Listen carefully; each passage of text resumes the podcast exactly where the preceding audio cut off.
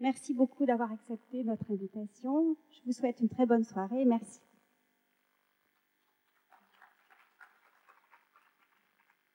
Je fais un essai de son, ça marche? Merci à Didier Autinger qui m'a invité et merci à Elisabeth Grassi qui est chargée de programme, programme culturel ici même. La conférence s'appelle Des images lentement stabilisées, Edward Hopper. Vous voyez House by the Railroad, 1925.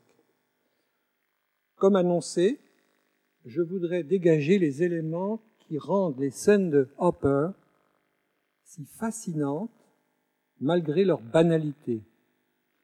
Hopper semble peindre les interstices ou les à côté d'un supposé récit. Et ce faisant, il semble rater son objet. Et pourtant, il vit juste. Je voudrais parler de ce paradoxe. Ce sera l'objet de la seconde partie de ce discours, ce qui d'ailleurs est annoncé dans le programme.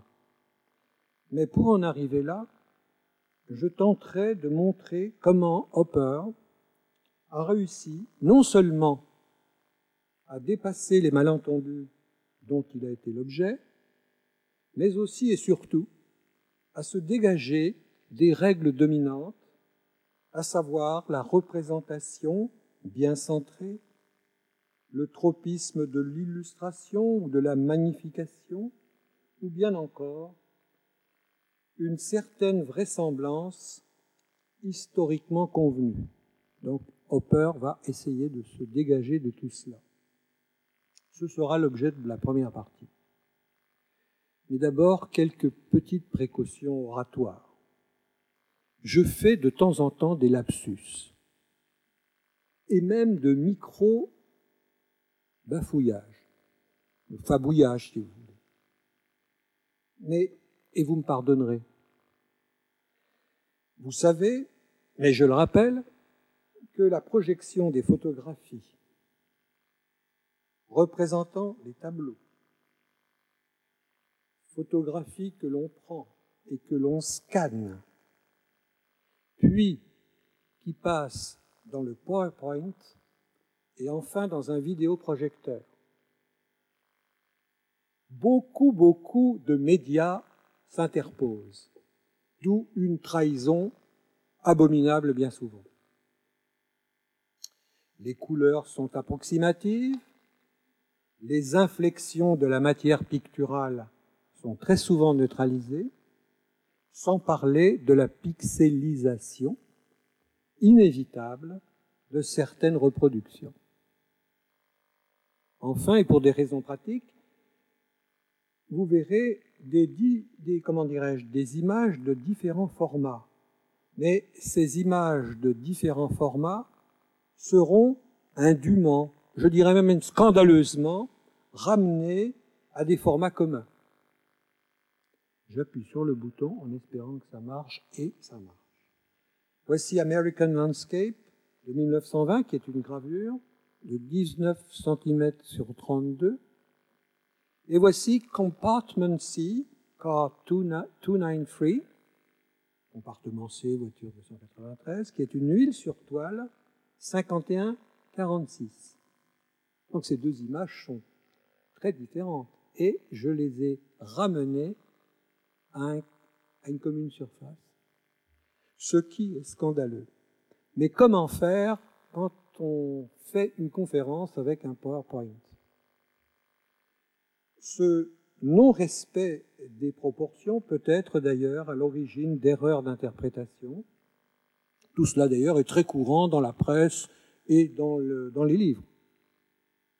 Parfois d'ailleurs on fait euh, des petites images alors que les tableaux sont plus grands et on ne donne pas les dimensions, etc., etc. Pour faire bonne mesure, je suis toujours dans les précautions oratoires, mais soyez tranquille, je vais quand même m'en dégager. Pour faire bonne mesure, enfin, je ne préciserai pas, sauf exception, les dimensions des tableaux, et je donnerai les titres des œuvres tantôt en anglais, tantôt en français. Je dirais Hopper en français, car je n'arrive pas à le prononcer en anglais. Mon propos se fera en trois parties. La première partie sera consacrée au discrédit, aux trahisons, détournements et autres manipulations et malentendus dont a souffert l'œuvre de Hopper. La seconde partie, au contraire, voudrait être une approche de l'artiste telle qu'en lui-même. Deux toiles seront documentées et analysées. Office at Night, Night Windows. Une troisième partie, enfin, également une analyse, nous servira de conclusion. Nous allons commencer donc par les a priori, les trahisons, les malentendus, etc.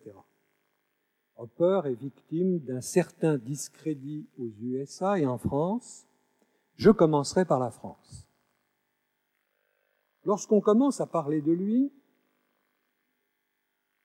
dans les années 65-70, Hopper est un parfait inconnu. Ce n'est plus vrai. Un malentendu va s'installer immédiatement. Vous voyez Automate de 27 qui sert de couverture à un livre. Euh, le tableau est tronqué. Et vous voyez la même chose avec New York Movie, qui sert évidemment aussi de... Et ça continue. À l'heure actuelle, cette chose, pratique euh, est courante. Donc, euh, c'est à partir de reproductions tronquées, ici des couvertures de livres, que le public des librairies découvre incidemment l'artiste. Pour les Français, Hopper apporte une attachante image rétro de l'Amérique des années 30-60, cette Amérique des drames en noir et blanc du 7e art. Bien que les images de Hopper, évidemment, quand je dis ces tableaux de Hopper, en couleur. Night Hawks est en couleur alors qu'il fait référence à du noir et blanc. Je voudrais dire aussi que lorsqu'on regarde Hopper, on regarde aussi l'American Way of Life. Cette dernière fut-elle in fine moins rose qu'on pourrait croire. En d'autres termes, Hopper devient à la mode, je veux dire seulement à la mode. Qu'est-ce que ça veut dire? L'œuvre de Hopper est réduite en effet à n'être qu'une mine pour les iconographes. Les graphistes dans la foulée vont évidemment puiser dans ce vivier d'images. Voici donc Gas, bien connu, et voici ce qu'en fait un pasticheur extrêmement talentueux. Flock, auteur de bande dessinée, adepte de la ligne claire d'Hergé. Donc c'est un pasticheur. Dessine ces deux vignettes en 1991. Je l'ai dit, tout droite sortie de Gas. À côté des pasticheurs, il y a les parodieurs. Ici, les héros d'Hergé ont colonisé Night Hawks. Alors, il y a donc les pasticheurs les parodieurs. Et si les parodieurs en question sont parfois de vrais iconoclastes, ils agissent pour désacraliser les œuvres érigées au rang d'icônes, il reste que l'iconoclastie ou l'iconoclasme bien souvent est un hommage qui ne dit pas son nom, ce que vous savez. Restaurant in New York, 1922, Apartment Houses, 1923, Gas, 42. Ajoutons pour faire bonne mesure que Hopper souffre d'une tare rédhibitoire aux yeux des snobs de l'Hexagone. Figurez-vous que ce peintre est narratif. Horreur. Ce qui d'ailleurs est un contresens, puisque Hopper ne laisse pas au récit l'assiette nécessaire pour s'établir. J'en parlerai tout à l'heure dans la deuxième partie.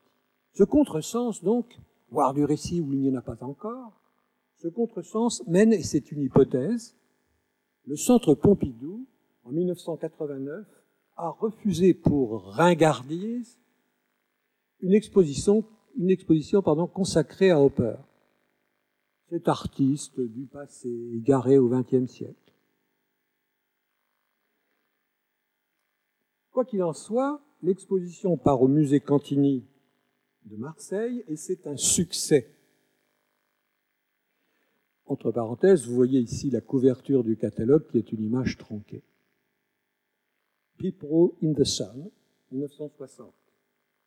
Le musée Cantini, donc, édite un très beau catalogue chez Adam Biro, avec un texte remarquable d'Yves Bonnefoy. En 2004, une exposition a lieu à la Terra Foundation à Giverny. Vous voyez ici, rue de Lille, pont de Paris, c'est-à-dire deux des tableaux parisiens peints par l'artiste lorsqu'il se trouve à Paris entre 1906 et 1910. Et à la Terra Foundation, en 2004, étaient exposés les tableaux de Paris. Automate 27, Hopper en France commence à être reconnu comme un artiste majeur, il était temps. Mais franchissons l'Atlantique et reprenons les choses dans leur chronologie. Hopper naît en 1887. Ses années de formation à la New York School of Art se déroulent de 1900 à 1905. Après trois séjours en Europe, où il voyage, Hopper revient au Bercail. Night Shadows, 1921, qui est une gravure très célèbre. Donc il est graveur, il est peintre, il est dessinateur, mais cela ne nourrit pas son homme. Il doit gagner sa vie et fait de nombreuses illustrations. Il réalise des affiches, des couvertures de magazines, des dessins pour des revues et des journaux. En gros, de 1915 à 1930. Dans la première image, j'ai voulu faire en, contrepoint, j'ai voulu mettre une petite image de Winsor McKay, Little Nemo in Slumberland, car il y a beaucoup de liens entre la première de Hopper et la seconde de McKay. Je pense d'ailleurs que Hopper connaissait McKay. J'ai voulu vous la montrer. C'est un phénomène que j'analyserai tout à l'heure et que j'appellerai l'intertexte. Alors Hopper est, considéré aux États-Unis comme un excellent illustrateur. Voici The Sunday Evening Post de Norman Rockwell, très connu, 1930, et Rome in New York de 1932. Vous faites l'aller-retour et vous pouvez penser qu'aux yeux de beaucoup, Hopper est une sorte de Norman Rockwell pessimiste, privé de pittoresque. En somme, on tient Hopper plus pour un imagier que pour un artiste, au sens plein du terme. Mais il va de soi que Hopper est fils de lui-même, en ce sens qu'il établit peu à peu sa propre vision du monde. Voyez ici la déréliction du dimanche ce jour creux de la semaine. Observez le côté tranché des ombres derrière l'homme, ombres obliques, coupantes, qui tombent comme des couperets, vaguement la guillotine. D'évidence, l'artiste ne flatte guère le goût du grand public. On peut dire à ce propos qu'une phrase de Rothko, je déteste les diagonales, sauf celle de Hopper. De cette vision du monde, je dirais peu de choses. Cela a souvent été traité. Je pense entre autres aux travaux des essayistes comme Jean-Paul Amery ou Yves Bonnefoy, ou aux études des historiens d'art comme Gail Levin ou Lloyd Goodrich. Je viens de lire les textes du catalogue de la présente exposition, notamment celui de Didier Ottinger, le texte d'Ottinger constitue une très riche, très riche et novatrice synthèse à cet égard. Impossible de le battre. Je voudrais mettre l'accent, moi, sur les liens qui existent, fût-ce à son corps défendant, entre l'artiste, ses confrères et les mouvements qui l'entourent. C'est-à-dire que je voudrais euh, montrer comment Hopper se dégage de son environnement peu à peu pour arriver à être lui-même, ce que nous verrons dans la seconde partie. Pour l'instant, nous sommes vraiment dans la première et nous allons voir comment Hopper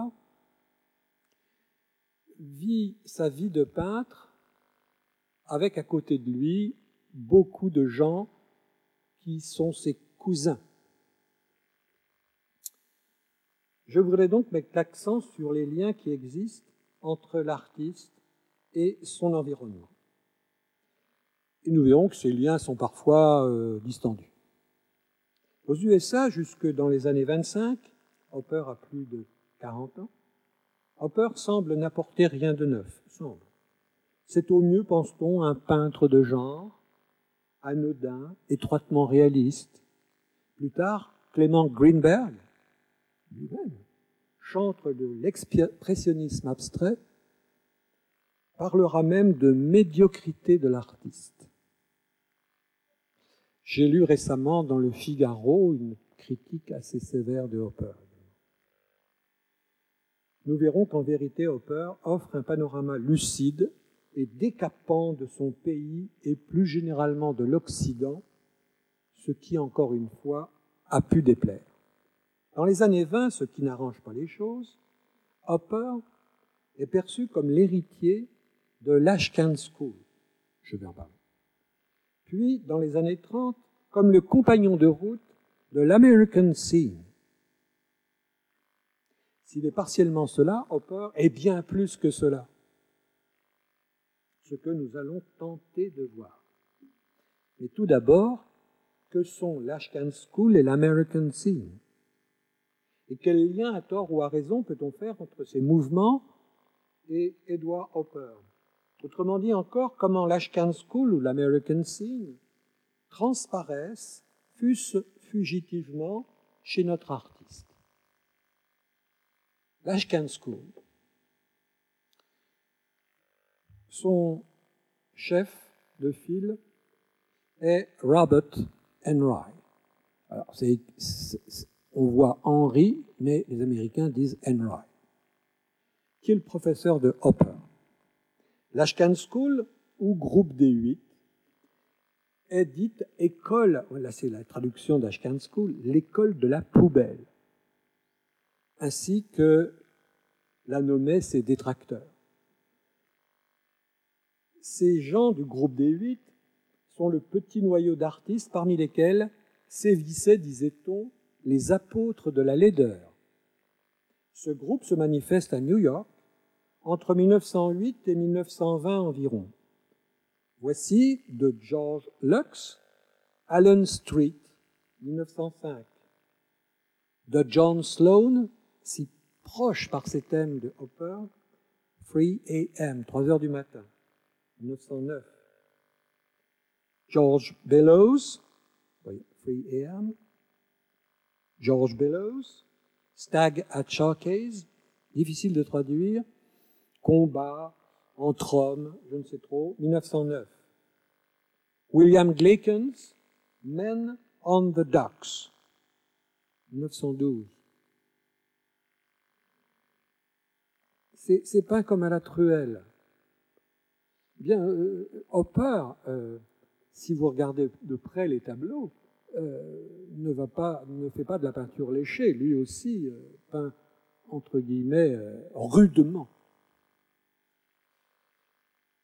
À noter donc que s'il peut s'y rattacher stylistiquement, pardon, Hopper ne s'est jamais rallié au thème de prédilection de ses confrères.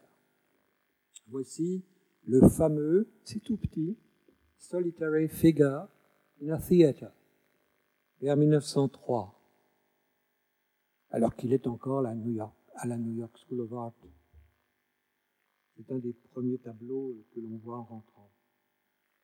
À ce sujet, avec ce sujet, pardon, profond, voire philosophique.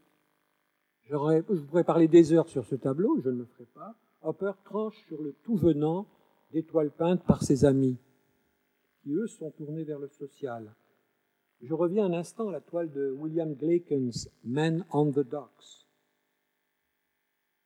Cette toile de Glaken's symbolise bien le groupe de l'Ashcan School. Ces artistes peignent des toiles qui déplaisent, voire font scandale. Et ceci pour deux raisons principales.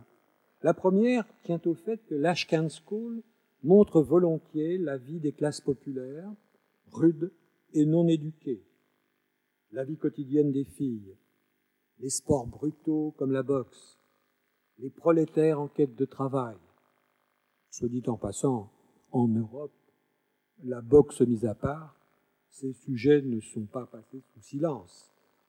Rappelons-nous Steinlen, Degas, etc. La seconde raison du scandale causé par la School tient au fait que celle-ci use d'une technique picturale fort peu soignée, qui contraste fort avec la facture léchée et l'esprit de la peinture américaine néo-européenne, seule prisée par la clientèle aisée. Voyez, de John Singer Sargent, 1884, La maison et le jardin de Millet. Frank Benson, 1909, Soleil. De Friesiker, 1914, Été. D'Everett Sheen, 1912, un brin de flirt, de flirt sur le prosénium. Horreur. L'Ashcan School a également le front de vilipender tous ces gens reconnus. Aux yeux des, gens de l'Ashcan School, ces peintres complaisants sont incapables de se défaire des modèles du vieux continent. Même s'ils ont du talent,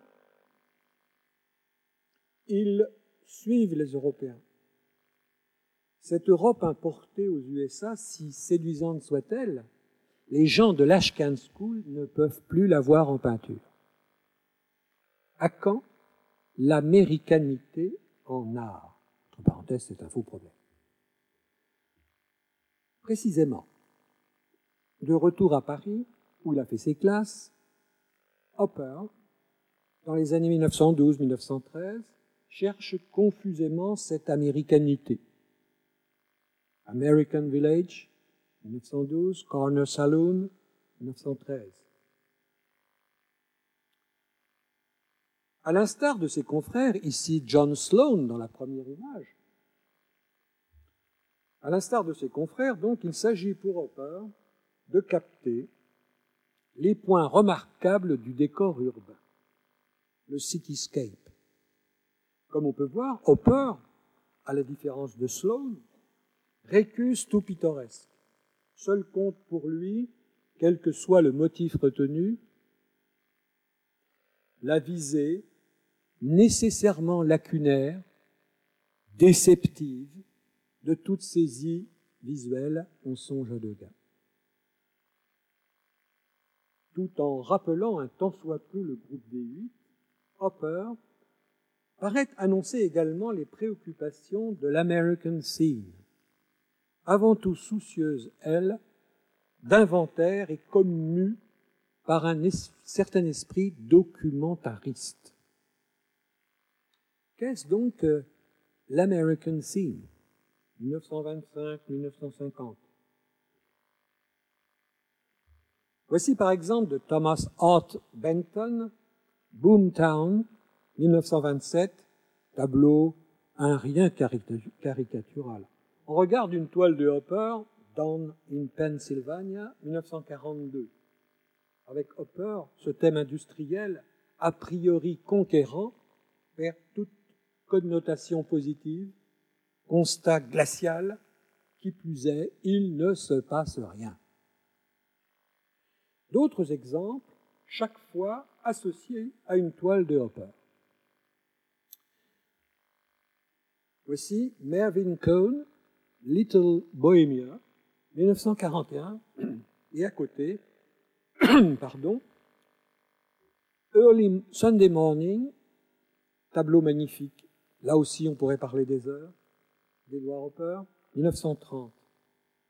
Et la le même sujet, mais quelle, quelle différence. Grant Wood, Spring in the City, 1941, Edward Hopper, Pennsylvania, 1947. Dale Nichols, National City Bank, 1937, Edward Hopper, Portrait of Orleans, 1950. Ce qu'on a appelé l'American Scene regroupe donc des artistes très divers. Je me tourne. Est-ce que les images sont à peu près nettes? Oui Non À peu près nettes C'est très compliqué avec un vidéoprojecteur. On a des images nettes sur son écran et puis euh, le vidéoprojecteur vous fait des méchancetés.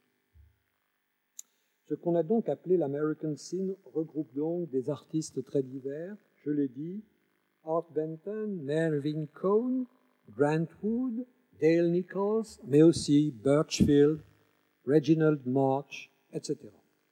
L'American Scene est une entité complexe qui compte des gens, tantôt de gauche, tantôt réactionnaires, mais toujours conservateurs dans leur pratique, souvent naïfs, mais pas toujours. Hopper serait-il des leurs? Les gens de l'American Scene, du moins pour une part d'entre eux, peignent une Amérique au moins provinciale, parfois agrarienne, à tel point qu'on a pu parler de nationalisme, voire de nationalisme étroit.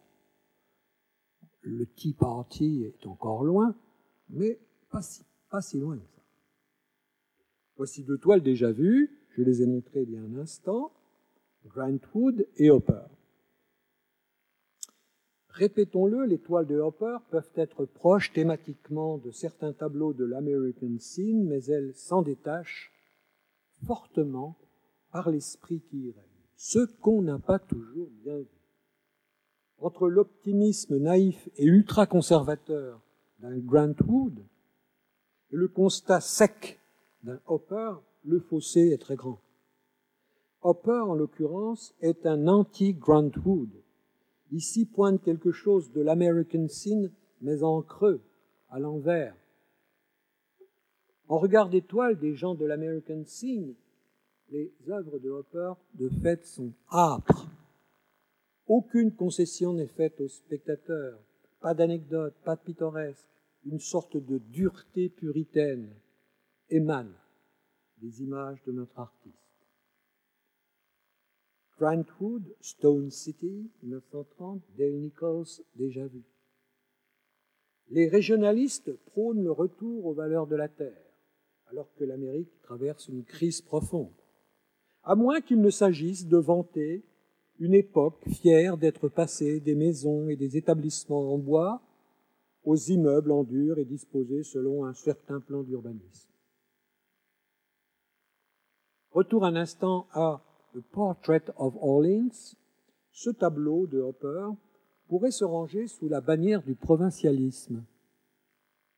Ne présente-t-il pas, ne, oui, ne présente-t-il pas euh, l'image d'une bourgade, un rien endormi, calme, apaisante? Ce serait ignorer que la dite bourgade est comme déserte, ou plutôt comme déserté. Effet que renforcent les deux voitures qui passent au loin, à quoi s'ajoute le fait que la tapageuse publicité, SO, qui surplombe un pneu, semble gagner sur les signes traditionnels. Et ici, je voudrais montrer le poteau télégraphique qui penche et dont le haut forme une croix qui d'une certaine manière, apparaît dans le prolongement du clocher. On dirait la croix d'un clocher, ça n'est pas vrai, c'est une sorte d'effet. Et je ne l'avais pas vu sur les photos que je possédais. J'ai découvert cela ici tout à l'heure.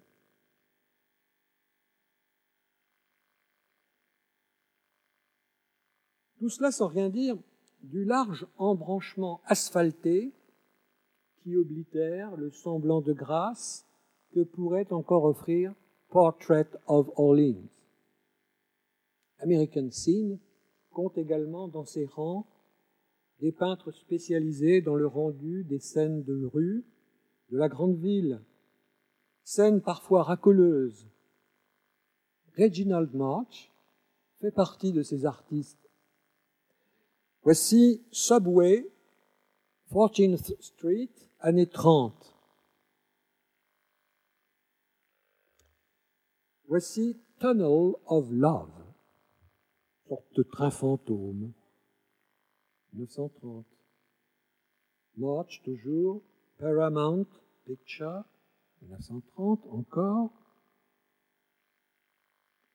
Ten cents a dance, 10 centimes la danse, années 30 également.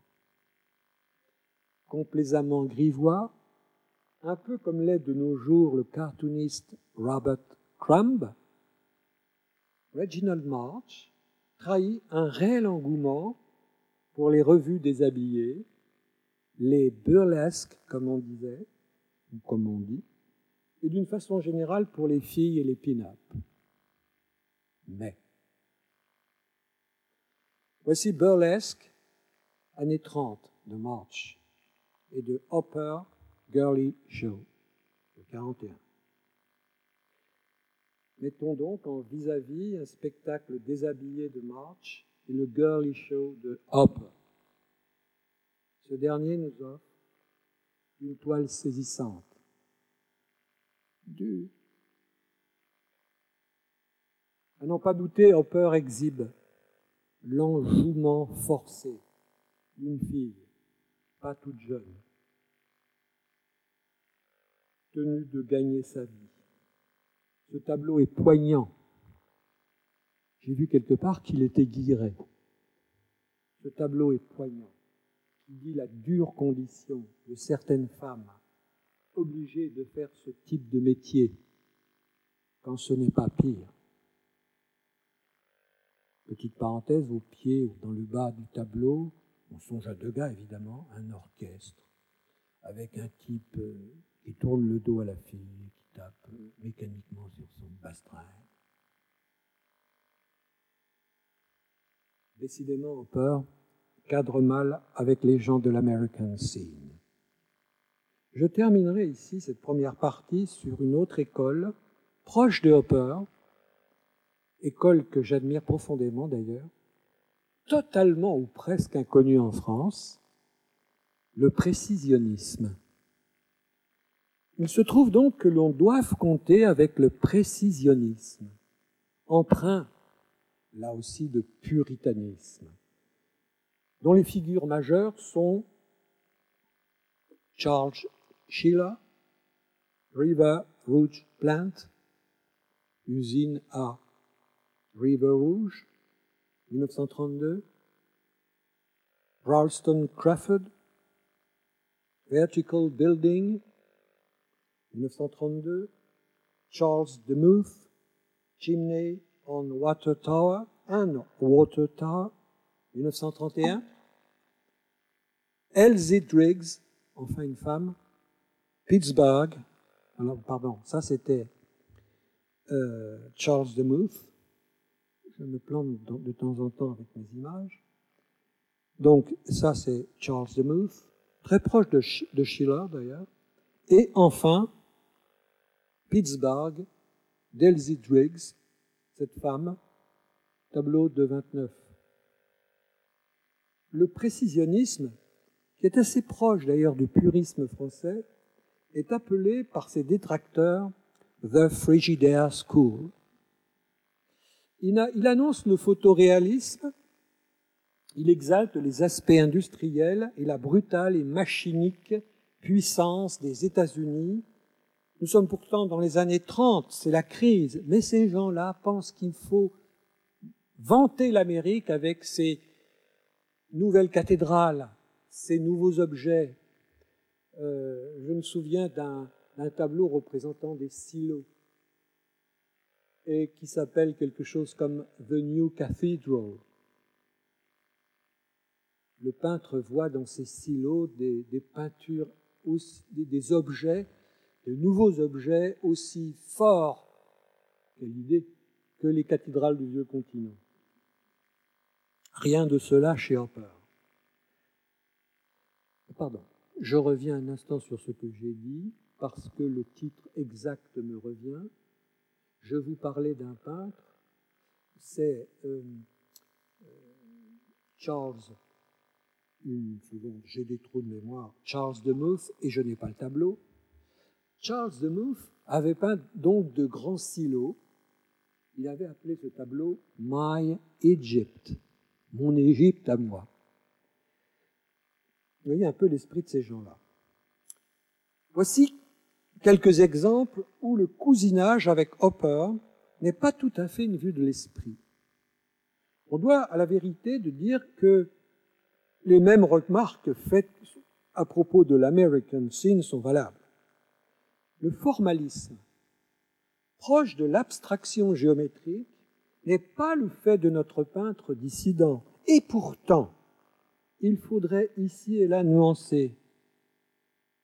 Sheila, Abstraction in Red, vers 40. Hopper, The Coast Guard Station, 29. Charles de Muth, Building Lancaster, 1930. Hopper, The City, 27. Stefan Hirsch, Night Terminal, le 29. Upper Approaching the City, 27. Résumons, on a pu voir dans Hopper l'héritier émancipé de l'Ashcan School, le compagnon de route des gens de l'American Scene, ainsi qu'un proche parent du précisionnisme. Un proche parent, pas toujours très proche toute tendance pouvant transparaître chez Hopper ou bien l'annoncer.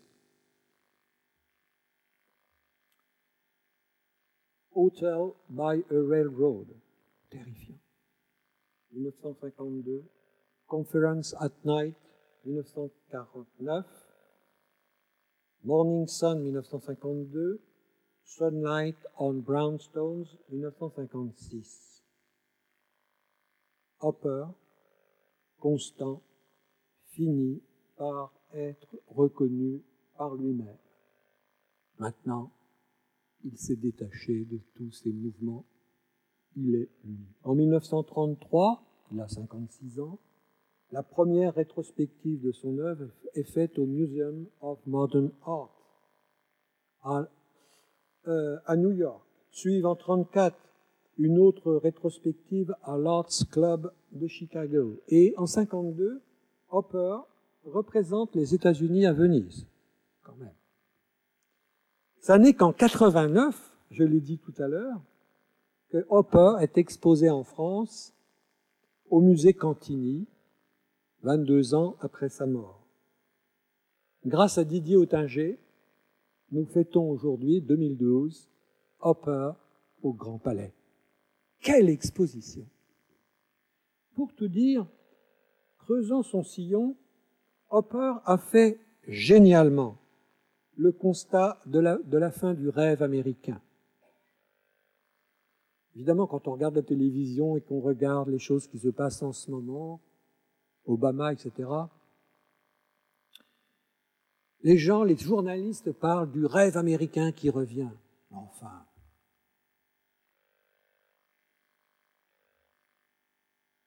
l'artiste est atteint d'une profonde mélancolie. Souvent, les artistes sont mélancoliques.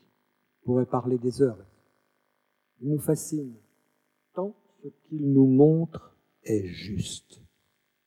Et il nous effraie tant ce qu'il montre est juste. Hopper en arrivera peu à peu à ne plus s'intéresser qu'aux modulations de la lumière sur un sol, une façade, le pignon d'une maison, le mur d'une pièce, son avant-dernier tableau. Avant, vous vous souvenez, Two Comedians. Sun in an Empty Room, 63.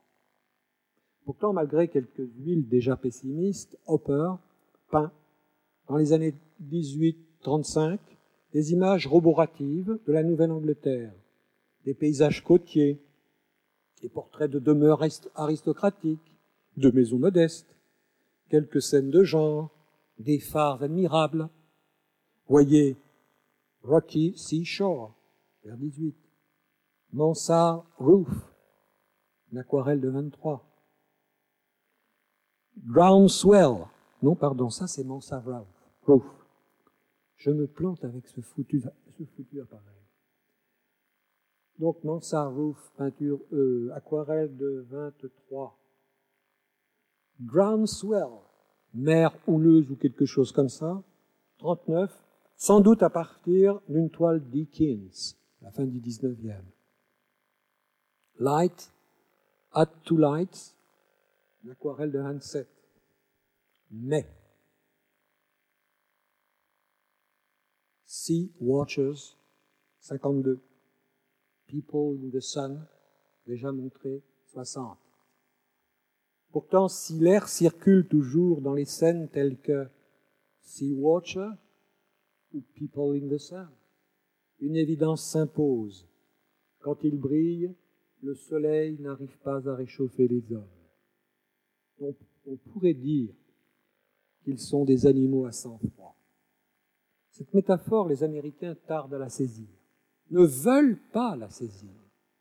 Il est vrai que la guerre du Vietnam n'a pas encore commencé. Jean-Paul Ameury, dans son essai Hopper, écrit Contempler les tableaux du peintre américain, c'est assister à une apocalypse tranquille, une catastrophe silencieuse, c'est découvrir les lieux de vie où l'action n'a plus sa raison d'être, où les individus condamnés à une totale passivité, un ennui sans frein, attendent désespérément de voir apparaître ce qui n'apparaîtra jamais. Fin de citation. Pour les Américains, ces tableaux, magnifiques et terribles, sont difficiles à affronter. En effet, ces toiles leur parlent de leur difficulté d'être eux-mêmes, mais aussi parfois de ce rien qu'on vient de dire et qui est le fiasco, le fiasco du mythe du nouveau monde. C'est un étrange destin que celui de Hopper, qui poursuit contre vents et marées sa carrière, tandis qu'après la guerre, la tonitruante école de New York l'expressionnisme abstrait éclate dans le ciel de l'art. Comment vivre à côté de ce nouveau mouvement Deuxième partie.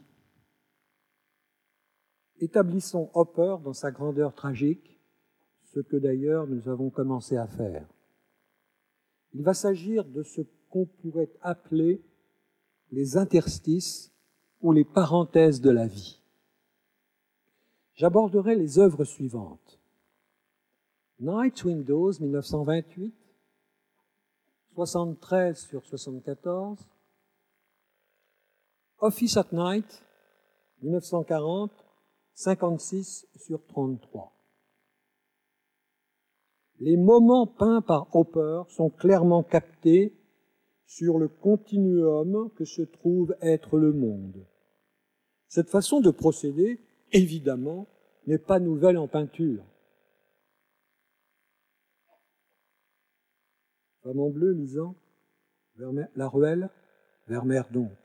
C'est à Vermeer que pense Hopper, Vermeer que l'artiste est allé voir en Hollande et au Louvre avant 1910, car Vermeer peint lui aussi les temps morts, les entre-deux, les personnages retirés du monde, saisis dans leur absorbement, pour parler comme le critique américain Michael Fried. Pour revenir à notre propos, observons ces gravures et ces toiles. Deux fois le même tableau, Night Windows, et deux gravures, celle du haut de John Sloan, celle du bas de Hopper. Donc trois œuvres de Hopper et une œuvre de John Sloan.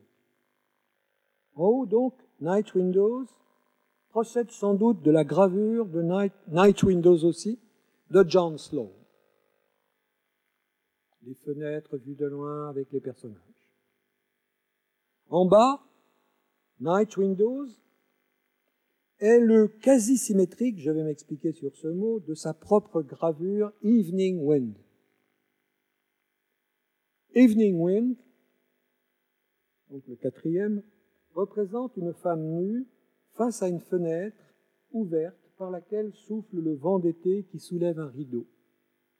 Le peintre est censé se situer quelque part dans la chambre où se trouve la femme à genoux sur son lit, ouverte au monde. Le tableau Night Windows nous montre quant à lui la croupe d'une femme en combinaison, tout à son occupation et vue par un observateur qui passe au loin, sans doute situé dans la ligne aérienne du métro, la fameuse ligne L, Elevated. Dans le cinéma que nous nous faisons, l'image serait ici une sorte de travelling où ce serait le spectateur embarqué qui bougerait.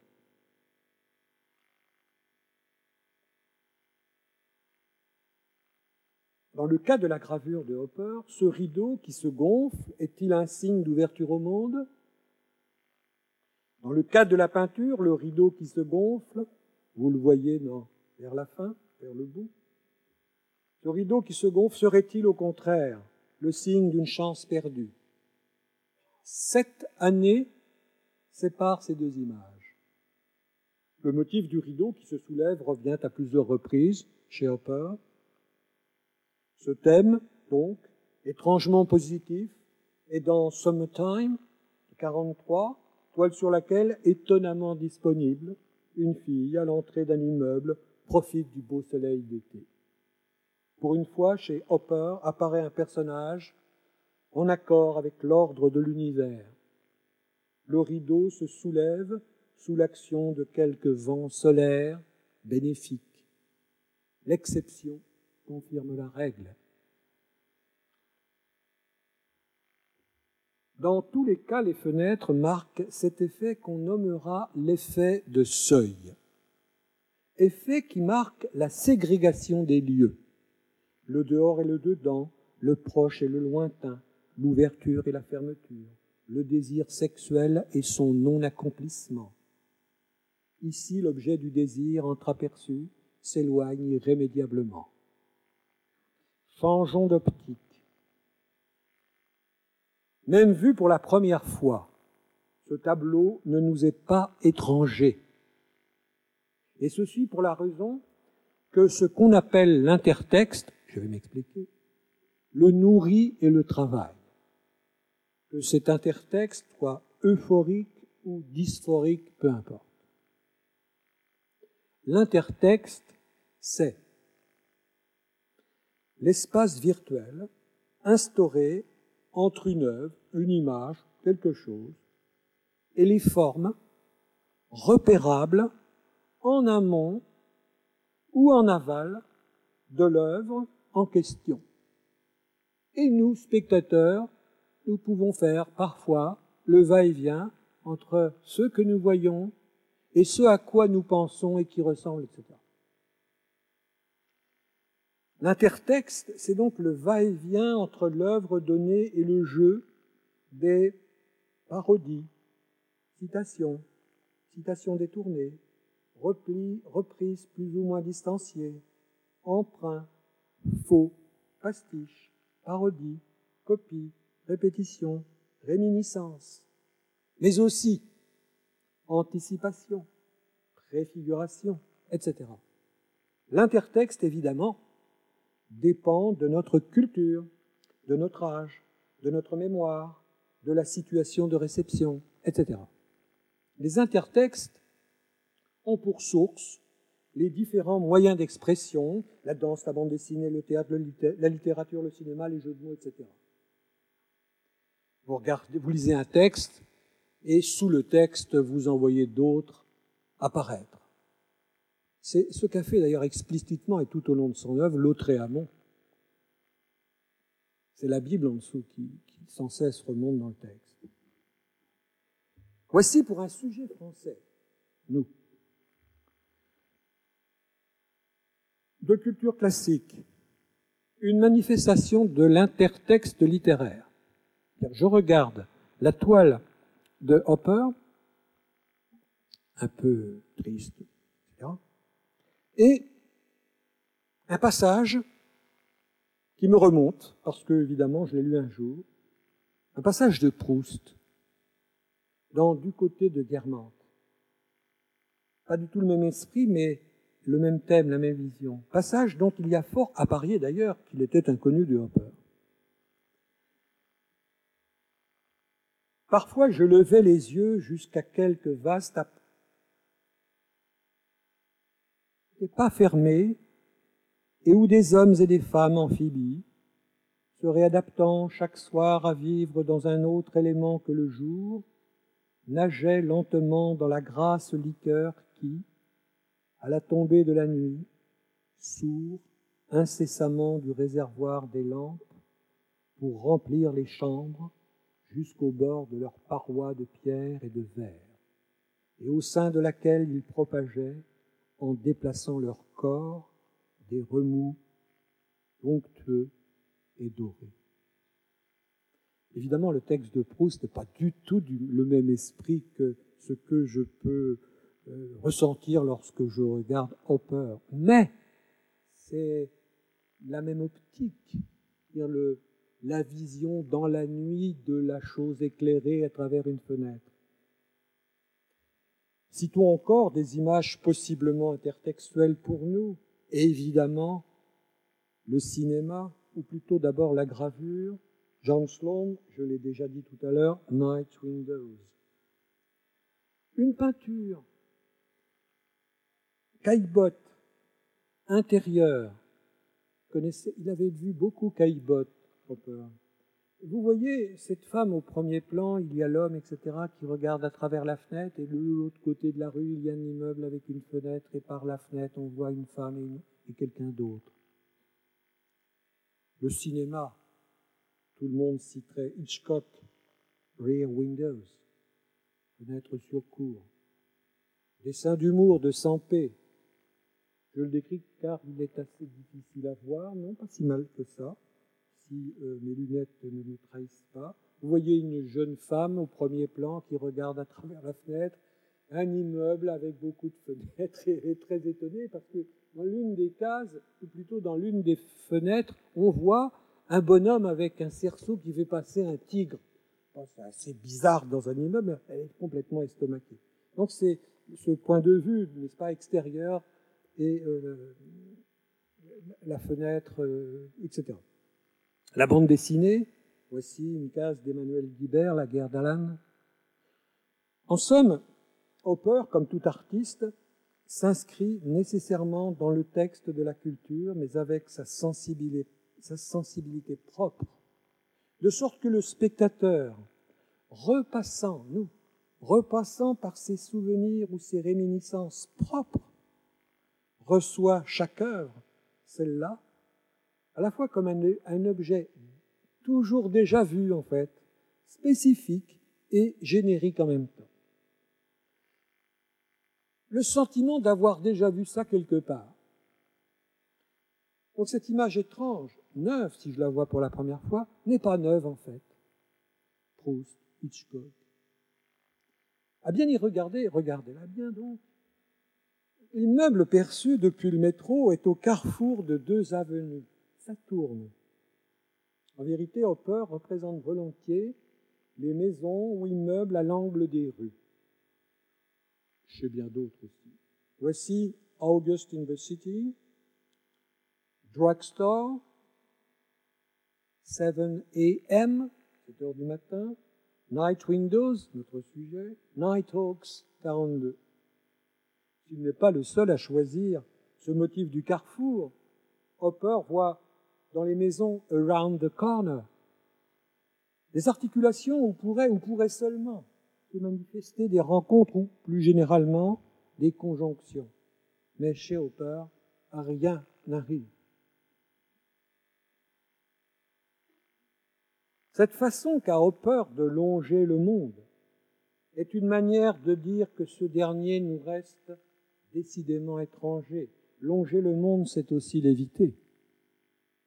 Cet évitement peut être perçu de manière euphorique. À ce sujet, Hopper un jour aura cette formule Quand on prend le train, tout vous paraît magnifique. Mais Hopper n'est pas dupe. Cet évitement peut également être perçu de manière beaucoup moins chantante encore.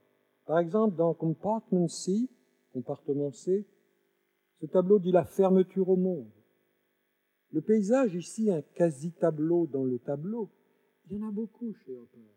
Regardez bien, il y a des morceaux de tableaux qu'on pourrait isoler. Ce tableau dans le tableau donc. Tableau, ce tableau, ce paysage est ignoré. Le monde intérieur de la femme prime, elle est dans sa bulle. Le tableau dit la position d'un observateur frustré, tout le moins désolé de comprendre que la vie n'est jamais saisie que par bribes. La fille, aperçue une fraction de seconde, jamais ne fera partie de la vie de l'observateur. Nous captons seulement les fragments d'un réel à jamais insaisissable. Le jeu rythmé des lumières s'ajoute, ajoute pardon, à la fugacité de la scène. Faut-il ajouter que la structure de l'immeuble, percée de ses fenêtres, éclairée, sont, qui sont autant de cellules impénétrables, se présente cet immeuble, se présente cet immeuble à la façon d'une grille. Comme les gens à la porte, Hopper est enfermé dehors. Nous sommes en 28. La vie dans les grandes cités connaît une accélération sans précédent. Les emplois du temps sont fractionnés comme sont fractionnés les espaces réduits à la portion congrue. Sans doute est-ce là une des principales leçons métaphoriques de ce tableau? Office at Night, 40, 56 sur 63. Quelques petites remarques périphériques. Le monde des tableaux, des bureaux. Ah, petit lapsus. Le monde des bureaux est rarement traité en peinture. Quelques exceptions cependant de gars, évidemment. Bureau de coton à la Nouvelle-Orléans, 1873, et je parie qu'il est inconnu de vous, Patrick Caulfield, qui est anglais, INA Office, 1973. Pourquoi donc cette rareté du monde des bureaux? Parce que le monde en question est contemporain de ceci qui veut que la peinture, à l'heure où les bureaux se multiplient, devienne non figurative. Pourquoi en effet peindre des bureaux? Au cas où il serait encore représentable en peinture, le monde des bureaux est aussi peu romanesque qu'il est peu pittoresque. Patrick Caulfield, qui vide le lieu de tout personnage, nous le signifie ironiquement. Or, Hopper hisse ce monde des bureaux à la dignité picturale, ce qui est un paradoxe on peut voir là la survalorisation de quelque chose de peu d'importance. Précisément, Hopper aime ces motifs ordinaires, voire infraordinaires, qui révèlent plus que ce qu'on attend d'eux. Hopper, d'ailleurs, récidivera en 1953 avec Office in a Small City. Le propos a toutefois changé, la vision du monde de l'artiste rivalise ici fortement avec la composition des masses dans ce décor d'une modernité affirmée, le personnage chosifié est à deux doigts de se fondre dans la géométrie abstraite de la composition. Hopper, on l'oublierait presque, est d'abord un plasticien.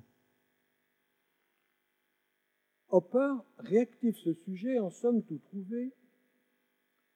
Puisqu'il l'a traité dans les années 20, il s'agissait d'illustrer un article dans une revue spécialisée dans le business. Avec ce dessin a priori anodin, nous sommes déjà dans la capture de l'instant, à l'articulation de mouvements non effectués, en suspens entre les trois personnages, pas de liaison matérialisée. On prend conscience du fait que l'étoile de Hopper, loin d'être la fin de la peinture platement réaliste, amorce, au contraire, le début d'une nouvelle voie picturale, il y aura du mal à agrandir, une nouvelle fois à la recherche de ces instants perdus qui font en vérité la substance de la vie. On songe à Crémonine, à, euh, Arica, Schlosser, etc. Ou bien encore, peu connu, à l'Australien Jeffrey Smart ou au Canadien Alex Colville. Jeffrey Smart, Man with Bouquet, 82, Alex Colville, Truck Stop, de 1966. Mais ceci précisément est le début d'un nouveau sujet. Je ne le traiterai pas. Donc, un patron sans doute et sa secrétaire. La nuit est tombée, mais il fait chaud. Le store est légèrement gonflé par le vent du soir. Nous avons déjà rencontré ce motif. Store, mis en relation avec les autres éléments du tableau, peut être considéré comme une sorte d'infrasigne, celui d'une légère perturbation. L'effet produit par le gonflement du store en question s'ajoute encore au fait que la femme cherche un dossier dans un tiroir ouvert, le tiroir ouvert d'un meuble de rangement. Et la porte qui fait un courant d'air avec la fenêtre est aussi, est elle aussi, un infrasigne de perturbation. On peut gager que Hopper aurait déclaré ma lecture extravagante. On sait pourtant que bien des œuvres contiennent des actes manqués.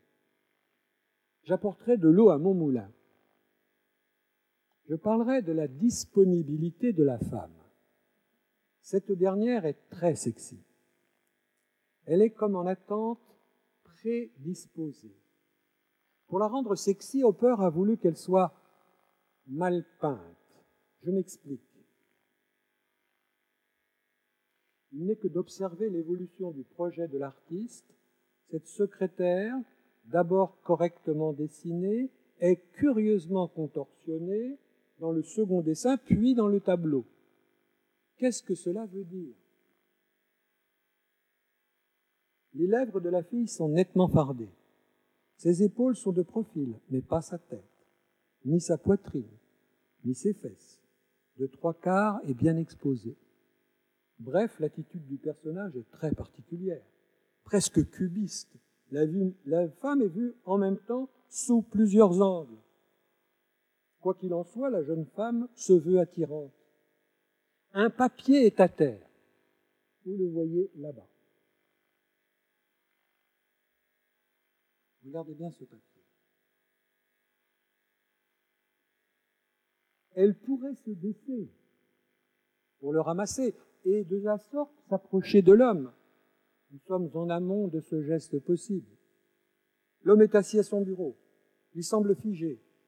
Dépasse toutefois dans la lumière le bout de sa chaussure. On l'aperçoit à peine. Mais il est là. Il a voulu le peindre. Quelque chose pointe. Qu'il est facile de lire comme la timide manifestation du désir. Mais, concentré sur sa lettre, on peut penser que l'homme va rester sur sa réserve. Si nous rapprochons à nouveau la version peinte de la première version préparatoire de la scène, nous voyons que Hopper a clairement évolué dans son idée. Il a désiré que soit instaurée une tension entre l'allure engageante de la fille et l'aspect timoré, puritain de l'homme. Rien ne se passera. Nous ne sommes pas dans le récit, mais seulement dans sa possibilité. Dans la narrativité, mais pas dans la narration. En vérité, on dirait des mannequins dans quelques musées de cire. Autrement dit, la représentation psychosociale d'un comportement donné, en un lieu donné, à une époque donnée. Étonnamment, ce tableau, qui avait tout pour ne pas retenir l'attention, est devenu réputé. À telle enseigne qu'il a fait l'objet d'un retraitement par le photographe anglais Victor Burgin en 65. Photographie, montage pour une publicité destinée à vendre des meubles de bureau. Dernière partie et conclusion. City Sunlight, 27. Hotel Window, 56, Western Motel, 57. On sait que bien des toiles ont été peu à peu élaborées, reprises, établies, en un mot, stabilisées. D'où sans doute l'apparence étrangement non affectée des personnages décidément raidis. L'envie nous a pris, vous l'avez saisi, de rendre compte du retentissement que ces toiles produisaient en nous. Ces images peintes viennent de loin. Ces œuvres nous entretiennent certes d'une réalité légèrement étrangère à la nôtre, mais aussi et surtout de notre propre opérisme. Je veux dire que les tableaux de Hopper sont l'expression juste de notre condition, nous, femmes et hommes d'aujourd'hui. Je veux dire encore que le refroidissement de la pâte, a priori chaleureuse, l'étrange fixité des personnages. J'ai perdu ma ligne, il faut que je la retrouve. L'étrange fixité des personnages et le sentiment de vacuité qu'induisent ces tableaux sont les équivalents de cet engourdissement mortifère qui affecte nos sociétés si vainement agitées. Il y aurait chez le peintre américain quelque chose qui dirait la raréfaction de la vie. Dans la vie de tous les jours, nous voyons partout des hoppers. Lorsque tout à l'heure je suis rentré dans cette salle, il y avait une personne assise quelque part, je la voyais de dos. C'était un hopper. Je viens de le dire, les tableaux de Hopper sont le résultat d'un patient filtrage. Voyez encore ces pompes à essence. L'intertexte à nouveau. Sous les scènes peintes percent des images antérieures ou postérieures à Gass, notamment ces photographies prises par Berenice Abbott dans les années 20, par Walker Evans dans les années 30, ou bien par Robert Frank dans sa série The Americans en 1959, livre très connu. Comme Hopper, ces photographes ont vu dans ces pompes à essence à la fois des machines ordinaires et des objets étranges, au point de participer de ce qu'on pourrait appeler un certain réalisme magique. En effet, l'homme se confond presque avec ces machines, anthropomorphisation de ces dernières, ou réification du personnage? Et Hopper va plus loin. Cette étoile représente un lieu isolé, apparemment banal. Il l'est en effet, n'était que sa banalité, ici encore, est hautement signifiante. Au sein de cette clairière entourée de bois sombres, d'ailleurs la nuit tombe, un garagiste ferme son établissement. Autre détail, l'homme se tient bien en retrait du rayon de lumière qui sort de la maison. Décidément, il n'a pas la grâce. Au reste, le panneau publicitaire vient confirmer le divorce entre l'homme et le monde. Observons ce panneau. Le cheval ailé, Pégase, le cheval ailé, Pégase, le cheval des dieux, jeu de mots avec Pégase, se sauve à tire d'aile la mythologie qui pouvait aider les hommes à approcher le mystère des choses a troqué ces récits fondateurs pour le discours des publicitaires. Nouvelle mythologie. Curieusement, tout cela nous importe au plus haut point. Il est 8h moins le quart, j'ai commencé à 6h30, je dépasse sur le temps. J'avais un petit supplément mais il est bien tard. Euh, alors on pourrait voter évidemment pour savoir euh, si je dois faire ce petit supplément ou pas. Mais j'ai pas mal abusé de votre, de votre attention et sauf, euh, sauf colère de la salle, je m'arrêterai là.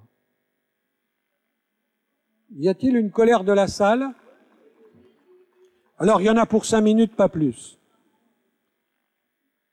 Vous savez, c'est comme les tours de chant, on prépare une petite euh, petit supplément. Je voudrais pour terminer donc laissant à part, laissant à part l'école précisionniste, tenter une approche comparative entre trois peintures. John Sloan, 1907, classé dans l'Ashcan School, Five cents, 5 centimes pour une séance. Reginald March, 39, une aquarelle classée dans l'American Scene. Euh, Charette, ouvreuse. Hopper, New York Movie, très connu, 39. Ces trois œuvres ont pour thème le cinéma. Ce thème est évidemment rarissime dans la peinture, ce qui se conçoit bien puisque le cinéma et la photo ont en gros détrôné la peinture mimétique. On retrouve, soit dit en passant, la même idée chez le français Dagnan Bouvray en 1879, qui peint Noce chez le photographe. Dagnan Bouvray tentant de rendre son bien à la peinture, la peinture d'avant Manet.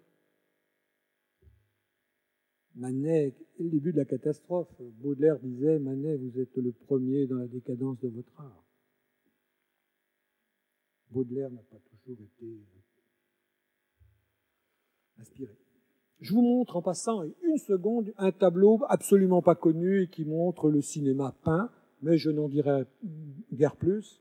C'est peint par un Anglais qui s'appelle William Roberts en 1920 et j'étais bien content de le trouver parce qu'il s'ajoute à ma collection. Je, passe. J'en profite euh, pour vous montrer cette fois-ci John Sloan, nous sommes dans une salle de cinéma, il est donc question de traiter picturalement de cette nouvelle attraction que se trouve être le cinématographe, objet trivial. Je songe d'ailleurs à la publicité française du début du XXe, cinématographe Louis Lumière, remarquez que l'affichiste a dessiné le cinéma, c'est l'arroseur arrosé. Vous pourrez l'étudier longtemps, cette affiche, elle est merveilleuse. La facture volontairement grossière de Sloan, pas d'effort, signifie ouvertement le refus de la belle peinture, admirée et achetée, je l'ai dit, par les amateurs de la upper class. Reginald March, avec la caricature et l'érotisme un rien poisseux de la scène, March saisit bien l'ambiance des quartiers chauds de la grande ville où l'entertainment n'a pas nécessairement le caractère bon enfant qu'il a en Europe. Nous sommes dans une rue devant un cinéma. À gauche, au-delà d'un rideau, nous apercevons l'écran où figurent des personnages. Dans la salle obscure, des gens assis nous tournent le dos. Un spectateur va rejoindre sa place. À droite, sur le trottoir, une fille, la guicheuse, fait l'article. Plus qu'une placeuse, c'est une ouvreuse. Elle est le sujet du tableau.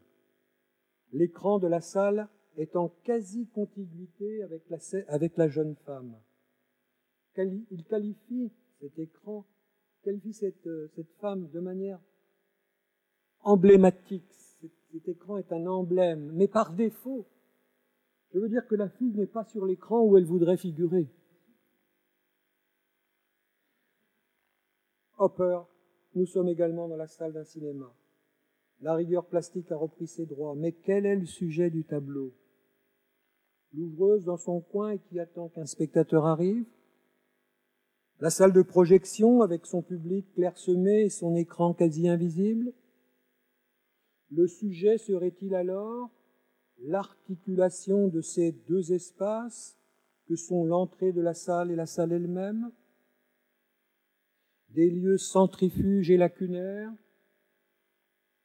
le mur brun avec sa colonne d'angle lourdement baroque matérialise la séparation, l'ouvreuse blonde, qui faisait blonde, euh, qui faisait rêver André Breton, à New York pendant la guerre, est perdue dans ses pensées. À part, elle ne regarde pas le film qu'elle connaît par cœur.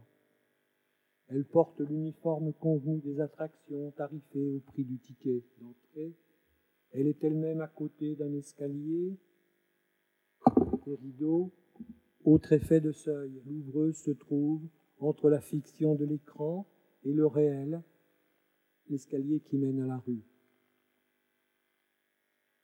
Le tableau de Sloan nous offre une image en abîme où l'écran est réduit à la portion congrue, comme chez March et Hopper d'ailleurs.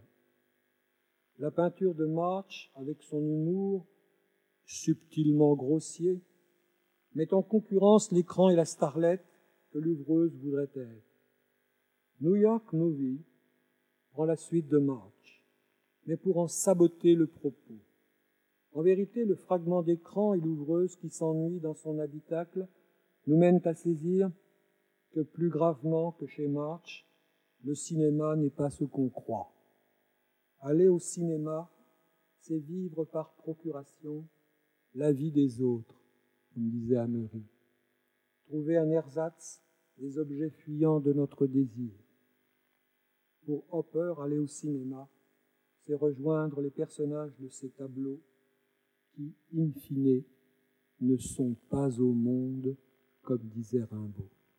Je vous remercie.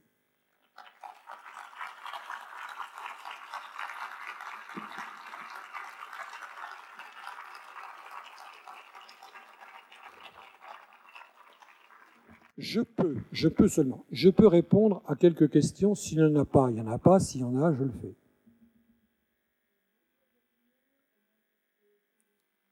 Comment, madame? Oui?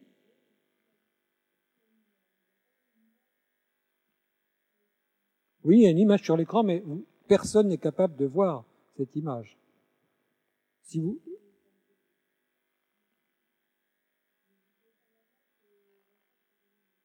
Vous trouvez ça normal que la... Euh, oui, ce sont des lumières rouges qui ne gênent pas les gens en train de regarder. Vous savez, dans certains cinémas, autrefois, il y avait des, des lumières comme ça et ça ne gênait. Regardez, aujourd'hui, il y a des lumières et vous voyez quand même l'écran. Le noir n'est pas une nécessité. Oui, pour développer les photos. Oui, et pour le rouge. Oui, oui, il faut bien voir. Oui, oui.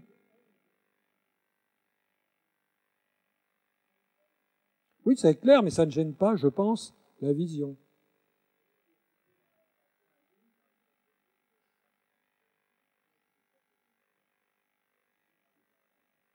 Alors, dans, chez Hopper, il y a de temps en temps des points rouges, pas, pas si souvent que ça, et il y en a un, il y en a un très fameux, très très fameux dans un des premiers tableaux à Paris. Il y a un grand signal rouge pour les bateaux. Extraordinaire celui-là. Et euh, si j'avais le temps, j'aurais développé, mais euh, pas toujours. C'est une époque où le, le, cercle importe beaucoup et fascine les peintres. Sonia Delaunay, son mari, euh, euh Fernand Léger, etc il y, a, quelque chose du géométrisme abstrait dans le cercle qui plaît beaucoup aux peintres, et Hopper se paye le... Je ne sais pas s'il est bien conscient de ça, mais il introduit cet objet parfaitement incongru dans sa scène et qui, euh, qui nous intéresse beaucoup. Mais voir euh, des taches rouges dans beaucoup de tableaux de Hopper, sans doute y a-t-il des taches rouges. Oui, oui. Ah oui, oui, vous avez raison. Oui, elle est quasi turgette. Oui, oui, je, je d'accord. Il faudra que je la trouve. C'est d'ailleurs la première. Mais je ne sais pas revenir sur mon foutu appareil. Euh, la première représentait euh, la maison au bord de la voie avec une cheminée rouge. Et c'est vrai, euh, cette sorte de cheminée rouge quasi turgescente et qui jaillit et qui fait écho d'ailleurs à la, rouille qui sont sur les rails. Elle, dit une poussée, je ne sais pas quelle poussée, mais un psychanalyste vous dirait quelque chose, mais c'est vrai qu'elle est très remarquable. Elle donne, elle tranche sur l'aspect glauque euh, de toute cette scène. Il y a ce rouge qui réchauffe un peu l'atmosphère, mais qui, dans ce tableau général, apparaît euh, comme un objet déplacé. Alors ce déplacement de l'objet, on pourrait l'analyser, mais alors là, il y en a pour trois heures, et je pense que les gens se fatigueraient. Mais vous avez raison, je suis d'accord avec vous sur la cheminée. Oui Non, il n'a pas eu d'enfant. Et euh, sans doute est-ce bien parce qu'il a foutu caractère. Sa femme aussi d'ailleurs. C'était quelque chose. Joe Nivison, quelque chose. Mais enfin, bon, ça c'est la biographie. Vous avez remarqué que je n'ai pas parlé du tout, du tout de biographie. Euh, et c'est d'ailleurs un trait chez moi, je ne parle rarement de biographie. Si j'en ai besoin, j'en parle. Mais j'aime bien attraper les œuvres pour ce qu'elles sont sans rien savoir En fait, je le sais. Sans rien savoir des auteurs. Alors parfois, ça me gêne beaucoup. Mais je peux lire, évidemment, Les Précieuses Ridicules sans rien connaître de Molière. Ça me gêne pas. Euh, je peux lire Proust sans rien savoir de Proust. Parfois, c'est utile, je vous l'accorde. Je vous l'accorde. Mais il y a des approches euh, où la, biographie compte moins. Et puis ça, ça procède d'une école euh, qu'on appelle le structuralisme. Je suis un structuraliste, pas un structuraliste ouvert, n'est-ce pas? Je m'intéresse quand même aux entours euh, de l'œuvre et de temps en temps, je vais piocher dans la biographie. Mais les structuralistes stricto sensu, il n'y en a plus, mais dans les années 70, ils prenaient l'œuvre, point. Donc je suis un peu un structuraliste, vous avez vu que je, je ne me promenais pas dans la vie du peintre, sauf pour dire qu'il était à Paris, etc. Oui Attendez, il y a un micro qui arrive. Voilà. Alors, il y a une autre dame après. Oui. Est-ce qu'on connaît un petit peu son rapport à la photographie? Enfin, je pose cette question euh, pour une, euh, une question un petit peu plus particulière et plus pointue, parce qu'en fait, chaque fois que je regarde les tableaux de Hopper, j'ai l'impression en fait que, euh, comment dire, inconsciemment ou à l'insu lui-même, en fait, il nous donne sa place en tant que peintre, comme un photographe, en fait, où on sent qu'il y a vraiment un point de vue, on sent qu'il a bien choisi l'endroit, euh, non seulement pour cadrer, mais aussi, euh, enfin voilà, c'est, j'ai l'impression qu'il y a un vrai travail quand même de, de, cadrage et de point de vue chez lui. Alors, écoutez, je parlerai pas tellement de cadrage, mais je parlerai plutôt de décadrage. Hopper est un est un peintre qui est capable de déplacer le point de vue traditionnellement ad, ad, adopté par les Européens depuis des siècles. Sauf des gens comme Degas, ou les Japonais avec leurs estampes, et les estampes arrivent en Europe en 1860 environ. Les Japonais donneront ce qu'on appelle chez les peintres, alors il y a pour huit jours, le japonisme, qui influe sur Manet, qui influe sur Degas, ce sont des gens qui décadrent. Et Manet, Manet et Hopper décadrent. Décadrent comme un photographe qui serait émancipé. Euh, un photographe qui changerait un peu les choses et qui s'aperçoit que la vie aussi est ailleurs, légèrement déplacée. Nous nous focalisons sur ce qui fait image, mais Hopper n'aime pas ce qui fait image. Il déplace son point de vue et à nouveau d'ailleurs il invente des images.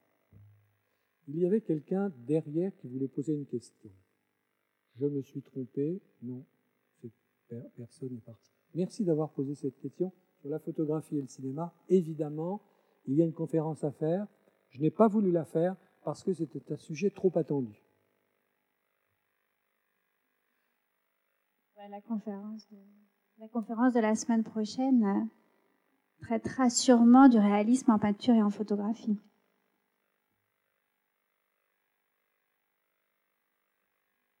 Merci beaucoup. Merci beaucoup.